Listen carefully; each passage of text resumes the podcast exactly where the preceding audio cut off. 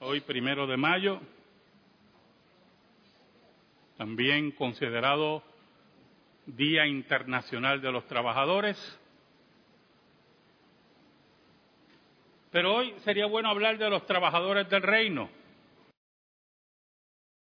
Y quiero que me acompañen nuevamente a la primera lectura en Hechos, capítulo 16, versículos del 9 al 15 Siempre me he preguntado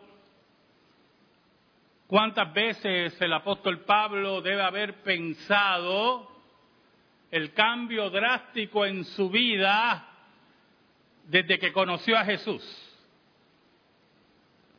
El apóstol Pablo, anteriormente conocido como Saulo de Tarso, perseguidor de la iglesia, asesino de la iglesia, celoso de su religión, en estos pasajes lo vemos recibiendo una visión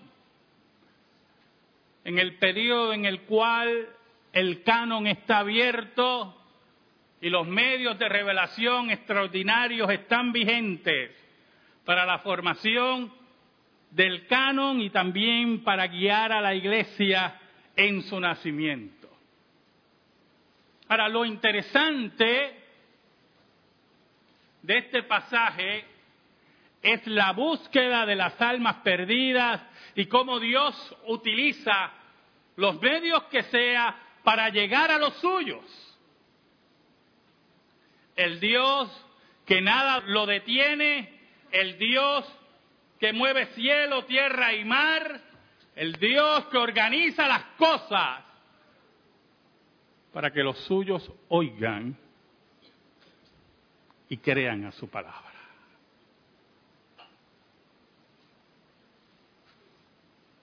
Es el Dios que no necesita de la música estridente, que no necesita de ritmos sensuales, que no necesita de la intimidación religiosa para salvar a los suyos. En este caso, el apóstol Pablo es el medio que Dios utiliza para buscar esa alma de salvación. Oramos. Digno eres de toda alabanza y de toda gloria, Señor. Gracias porque en tu gran misericordia y tus misterios nos permites, nos permites, Señor, exponer tu palabra. Perdona nuestros pecados. Escóndenos bajo la sombra de la cruz y que tu palabra eterna, que no se equivoca, sea depositada en nuestra vida y en nuestro corazón. Ayúdanos, Señor. En el nombre de Jesús oramos. Amén. Y amén. Posiblemente el apóstol Pablo estaba descansando en el momento que recibe esta visión.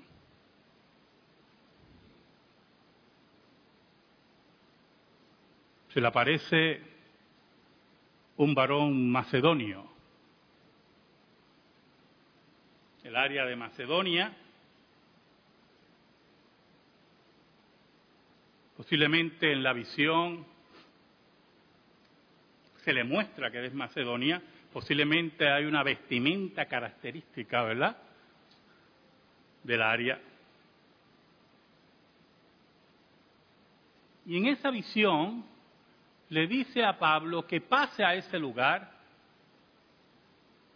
para ayudar.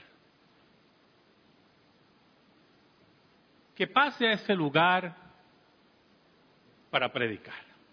Posiblemente, y es así, el apóstol Pablo no sabía para qué tenía que ir a Macedonia. El apóstol Pablo obedece a la voz celestial. El apóstol Pablo se mueve según lo que Dios le muestra en la visión. Son momentos en que el canon está escribiéndose, se está plasmando, el canon del Nuevo Testamento. Y los dones extraordinarios de revelación, de interpretación de lengua, de visiones, de apariciones de ángeles, está vigente. Porque la palabra de Dios, la palabra escrita, la revelación especial, se está plasmando. Y son los dones fundacionales para fundar a la iglesia y darle una firme zapata, una firme base para la predicación y la enseñanza del Evangelio. Por lo tanto, Pablo obedece la voz, pero lo que más me llamó la atención el versículo 10 nos dice, cuando vio la visión, enseguida procuramos partir para Macedonia, dando por cierto que Dios nos llamaba para que le anunciásemos el Evangelio. Tiene la convicción que la ayuda que pide este hombre, que la ayuda del hombre en la visión es la predicación del Evangelio. Y, Pablo, que era un perseguidor de la iglesia, Siempre me pregunto cuántas veces debo haber pensado cómo ha cambiado mi vida. De aquel con abolengo, de aquel admirado por los judíos, de aquel hombre celoso de la religión hebrea, de aquel que perseguía la iglesia, hoy un hombre llevado por la voz de Dios, por visiones, llevados por su convicción a lugares y aplicarles a grupos efímeros del Evangelio de Cristo.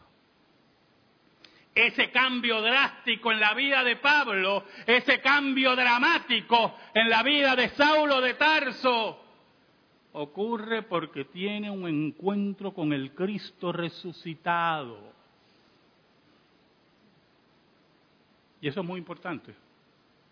Si usted no tiene un encuentro con el Cristo resucitado, usted no ha nacido de nuevo. Si usted no tiene un encuentro con el Cristo que venció la muerte, la metanoía o la metanoia que debe ocurrir en su vida, no está presente. Por eso en su corazón no está la pasión por el Evangelio, por eso en su corazón no hay esa pasión por la iglesia de Cristo. Por eso muchas veces ocurre como calentamos el agua, que llega un momento, a un, a un punto de ebullición que es a los 100 grados, y después vuelve a tranquilizarse. Aquel que ha tenido un encuentro con Jesús está a 100 grados todo el tiempo, ¿yo? Y usted dirá, pastor, pero ¿cuántas veces los verdaderos creyentes se enfrían, tienen dificultades?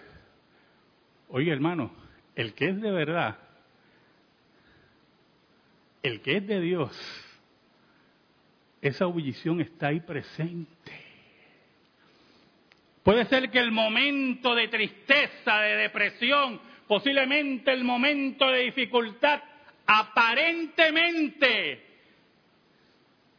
ha acabado con el agua caliente, ha acabado con la ebullición de Dios, pero no está ahí presente. Porque los que son de Dios siempre serán de Dios. ¿Sabe? El versículo 11 fue más intrigante para mí. El versículo 11 y 12. Mire cómo dice. Zarpando pues de Troas, venimos con rumbo directo a Samotracia y el día siguiente a Neápolis y de allí a Filipos, que es la primera ciudad de la provincia de Macedonia y una colonia y estuvimos en aquella ciudad algunos días. Y me estuvo tan interesante porque en el último viaje de, que fuimos a, a Presbiterio, yo estaba evitando todas esas conexiones, buscando un pasaje que no me pusiera en, en Miami, después en Boston, para después llegar a New Jersey y mandarme a otro lado. yo, Dios mío, no, no puedo. Y buscaba un pasaje sencillo para llegar a mi reunión de presbiterio. Y cuando vemos estos hombres en una época y, oiga, y, yo vuelo en, esos aviones modernos. Y estos hombres tenían que zarpar, no importando las condiciones, no en camarotes bellos así, con servicio al cuarto, hombres que eran llevados de diferentes puntos y Dios los lleva a diferentes puntos, de diferentes lugares y no se quejan y no lloran como su pastor. Hombres que su visión está ahí y cuando llegan a su destino con las mismas fuerzas para predicar la tumba vacía y al Cristo resucitado. Hombres sin queja, hombres valientes, de una estatura única, hombres que persiguen la estatura de Cristo, como dice el mismo apóstol Pablo. Que mucho tenemos que aprender de los apóstoles. Y allí estuvieron algunos días, pero Dios tiene un propósito, como siempre. El Dios que nada se le escapa, el Dios que busca lo suyo, el Dios que no se rinde, el Dios de los valientes, no de los cobardes. Y dice el versículo 13, y un día de reposo, en este caso sábado, salimos fuera de la puerta junto al río donde solía hacerse la oración. Allí iban los judíos en el día de reposo a hacer la oración. Y sentándonos, hablamos a las mujeres que se habían reunido. Bien interesante, hermano la mujer, siempre con esa búsqueda de la piedad. Y, usted puede decir, pastor, en esa época los hombres estaban en la sinagoga, los hombres tenían que trabajar mucho y las mujeres se dedicaban muchas veces más a la piedad. Pero usted no puede negar, usted no puede negar esa sensibilidad espiritual de la mujer que se le escapa al hombre muchas veces. Esa fortaleza única de la mujer. Y allí estaban ellos predicándole a las mujeres que estaban allí, pero el versículo 14 es el que nos interesa en esta mañana. Cómo Dios movió cielo, tierra y mar cómo Dios plantó una visión a Pablo y a sus acompañantes, porque había llegado la hora que Dios había establecido para salvar a Lidia. Podía estar Pablo muy lejos, podía estar Pablo muy atareado, posiblemente las distancias eran sorprendentes y los puntos de reunión para tomar transportación eran de gran dificultad. Claro que sí, posiblemente ocurrían todas esas cosas, pero Dios había determinado el día y la hora que iba a salvar a Lidia. Y no había tormenta, no había distancia, no había cansancio que detuviera el gran plan de Dios de buscar a los suyos. Por eso es que nosotros no necesitamos poner payasos aquí al frente con conteos para que la gente pase al frente. Pasar al frente. ¿Por qué yo tengo que llamar a la gente a que pase al frente? Usted, puede pasar diez veces aquí al frente y llorar veinte mil veces. Y si Dios no ha llegado a su corazón, es la típica tristeza melancólica del ser humano. No necesitamos manipular a nadie para que pase al frente diciendo que Dios está aquí. No, Dios está allí también. Dios está allí también. Dios está aquí también. Y va a tocar a los suyos. Y va a abrir el corazón de los suyos. Mire cómo dice el versículo 14. Oiga, es que este versículo es dinamita. Es fuerza de Dios. Es la palabra de Dios que no se equivoca. Los hombres inventarán sus teorías salvíficas, pero hay una sola camino de salvación y un solo llamado de Dios en la persona de Cristo Jesús. Hay un solamente un acto soberano de Dios para salvar a los suyos. Versículo 14 dice, entonces una mujer llamada Lidia, vendedora de púrpura, vendía telas, una mujer que vendía también tintes para las telas, una mujer trabajadora.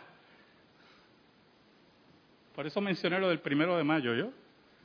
¿Usted se cree que yo menciono eso por las tonterías de los socialistas? Por favor, ¿con quién usted cree que está hablando? Una mujer trabajadora. Qué tremenda esas mujeres. Qué tremenda esas mujeres que aportan a su hogar. Mujeres que no se rinden. Mujeres frente a su familia. Mujeres que deben ser respetadas por sus esposos y honradas por sus esposos.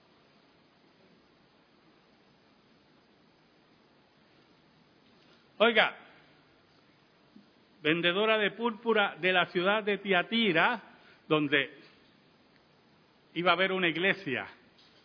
Por eso en Apocalipsis hay un mensaje a Tiatira.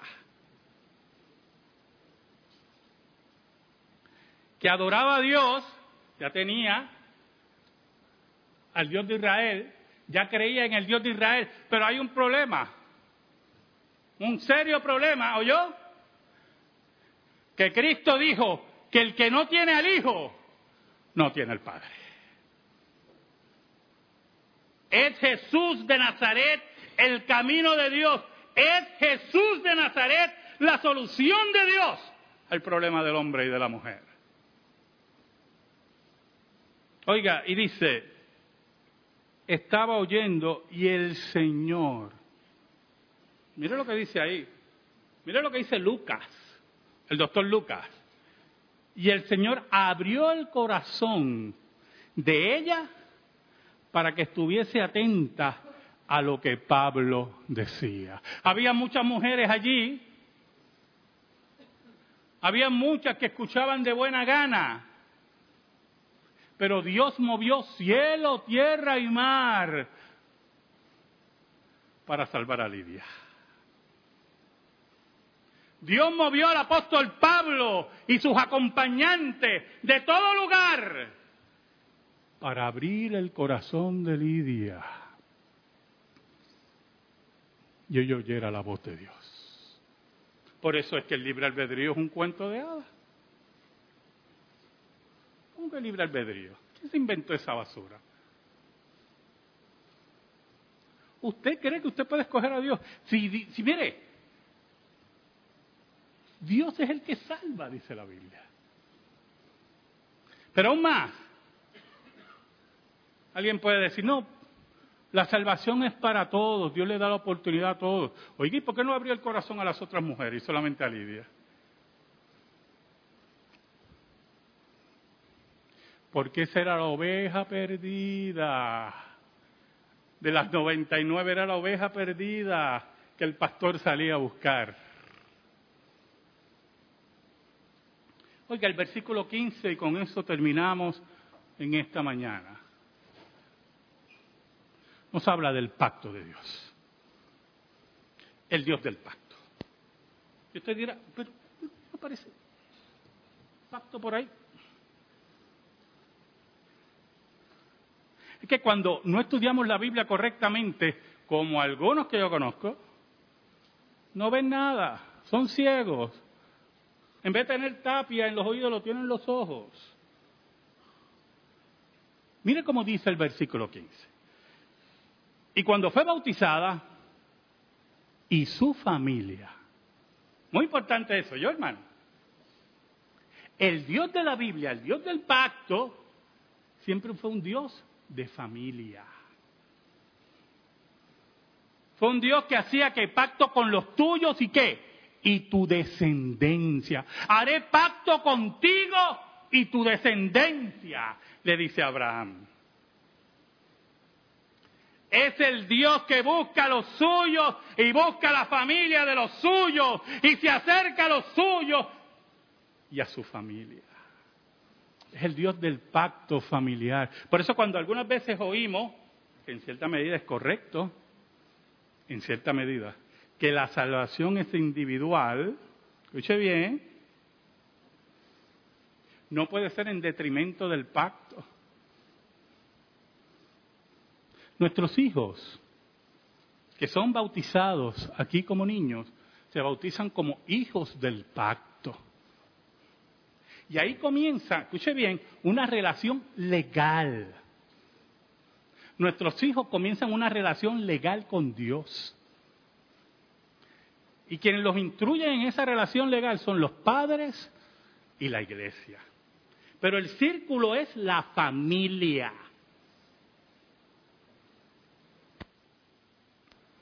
Ahora, esa relación legal con Dios oramos y trabajamos para que se convierta no solamente en legal, sino espiritual. Que un día nuestros hijos conozcan al Dios del pacto.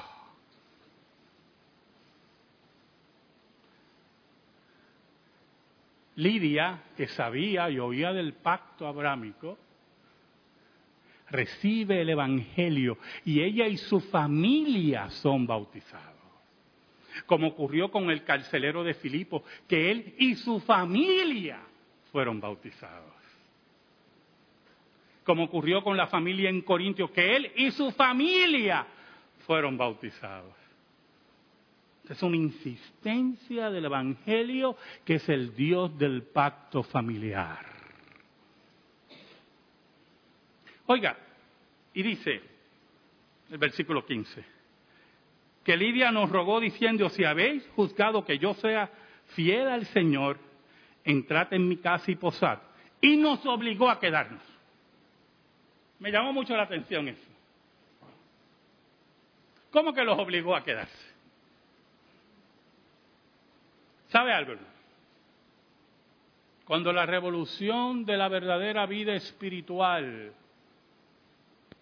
en Cristo Jesús llega a toda vida. Llega el plomero,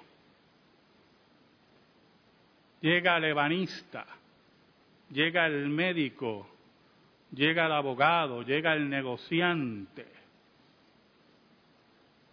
al químico, al historiador, al profesor.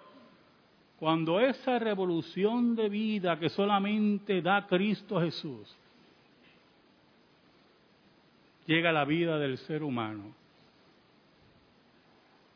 Se entiende el axioma de Cristo que es mejor dar que recibir. Porque cuando esta revolución que llega el trabajador, que llega el ama de casa, que llega el esposo, a la esposa, a los hijos, cuando ese cambio de vida llega, y has recibido la vida eterna, te rindes ante Dios y solamente quieres dar, dar y dar. Cuando llega a la vida de Lidia, Lidia ya no tenía que ser arrastrada a una iglesia. Lidia no tenía que llegar a empujones ante Dios. Lidia fue amada y persuadida, no por Pablo, por Cristo Jesús. Amén. Gracias te damos, Señor. Y te pedimos, Señor, en esta hora, que tu palabra quede impregnada en nuestra vida y en nuestro corazón. Por Cristo Jesús. Amén. Y amén. Estamos en silencio, hermanos.